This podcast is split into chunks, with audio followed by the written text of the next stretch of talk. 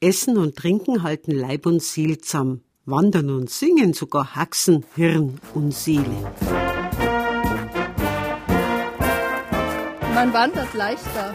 Es motiviert, gemeinsam zu singen, es steigert die Freude, es steigert die Gemeinschaft, es steigert überhaupt die Lebenslust. Man hat einen Rhythmus. Wollte ja sagen, man geht gleichmäßig und spannt gar nicht, wie man weitergeht. Durch welche Wälder, über welche Berge, entlang welcher Flüsse sie auch wandern und welche Mühle sie vielleicht noch klappern hören, das Repertoire an passenden Liedern dieser fröhlichen Truppe mittleren Alters ist schier unerschöpflich. Ist mein Vater war ein Wandersmann, wozu sind die Straßen da? Wem Gott wie recht die Gunst erweisen? Auf, du junger Wandersmann, auf zum fröhlichen Jagen, was willst du denn hören? Auf, Wandersmann, Jetzt so kommt die Zeit heran, die Wanderzeit, die bringt uns Freude. Das Wandern ist des Müllers Lust, wohl auf in Gottes schöne Welt, im Frühtau zu Berge. Schön ist die Welt, muss ich denn zum Städtele hinaus, wer recht in Freuden wandern will, und, und, und. Die Damen und die wenigen Herren der Wanderer aus der Region München haben diese Lieder in ihrer Jugend gelernt, in der Schule oder im Elternhaus in der Nachkriegszeit wohlgemerkt, und fern aller romantisierender, studentischer, ideologischer, reformpädagogischer oder sonst wie bewegter Bünde, denen man die Wanderlieder zuschreibt. Warum weiß Erich Sepp vom Bayerischen Landesverein für Heimatpflege? Singen beim Wandern ist halt auch eine Idee aus der Jugendbewegung heraus. Also der Wandervogel, also der Normalverbraucher hat nicht unbedingt jetzt gesungen beim Wandern, aber organisierte Gruppen, die haben das halt zu ihrem Lebensinhalt auch erklärt, dass man beim Wandern singt. Man hat im Dritten Reich das Singen und Wandern überzogen und hat es missbraucht. Und so kam also mit der jungen Generation so ab die 70er Jahre die Gegenbewegung weil diese Einstellung zum Singen hat sich an die Liederbücher und Inhalte in den 50er, 60er Jahren noch ausgewirkt. In meiner Jugendzeit, also wie ich in die Volksschule gegangen bin und auch im Gymnasium, haben wir sehr viele Wanderlieder gesungen und dann kam eben der Adorno, der gesagt hat, wo man singt, da lass dich nicht nieder, böse Menschen haben auch Lieder. Und da ist das Singen insgesamt im Verruf gestanden. Und da kam also in der Pädagogik auch das, dass man Singen einfach nicht mehr so für wichtig erachtet hat. Und das wirkt sich jetzt natürlich aus. Dem Wandersmann gehört die Welt mit allen ihren Weiten, weil er kann über Tal und Feld so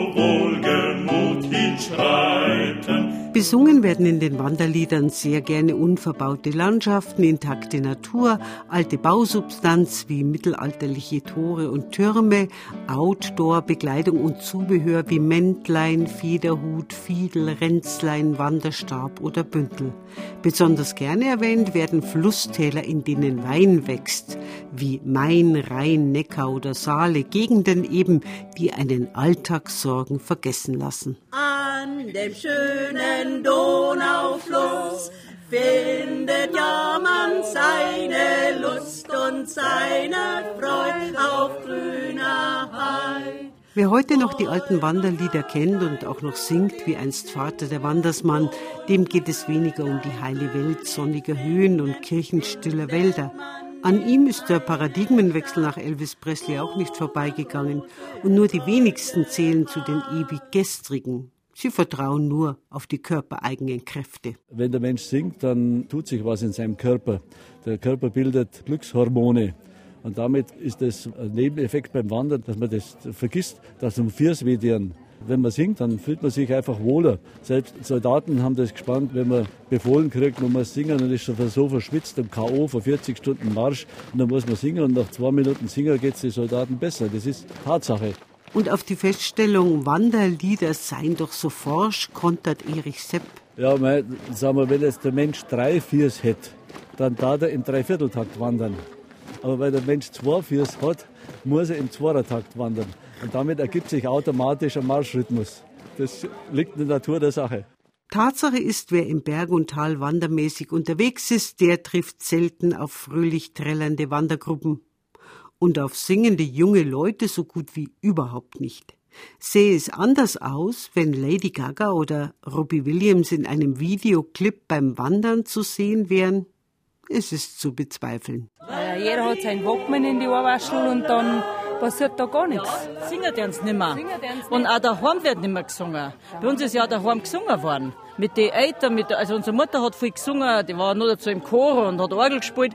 Und da ist immer gesungen worden, daheim beim Abspielen, beim Zusammenräumen, beim Putzen, da ist immer gesungen worden. Die gingen schon im Berg, die gingen mit Kind und Kegel, mit allem rennen sie im Berg und, und Fahrrad, aber singen die uns nicht mehr.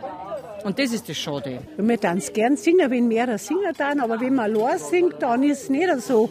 Gell? Aber wir haben es in der Schulzeit viel Wanderlieder eben gelernt.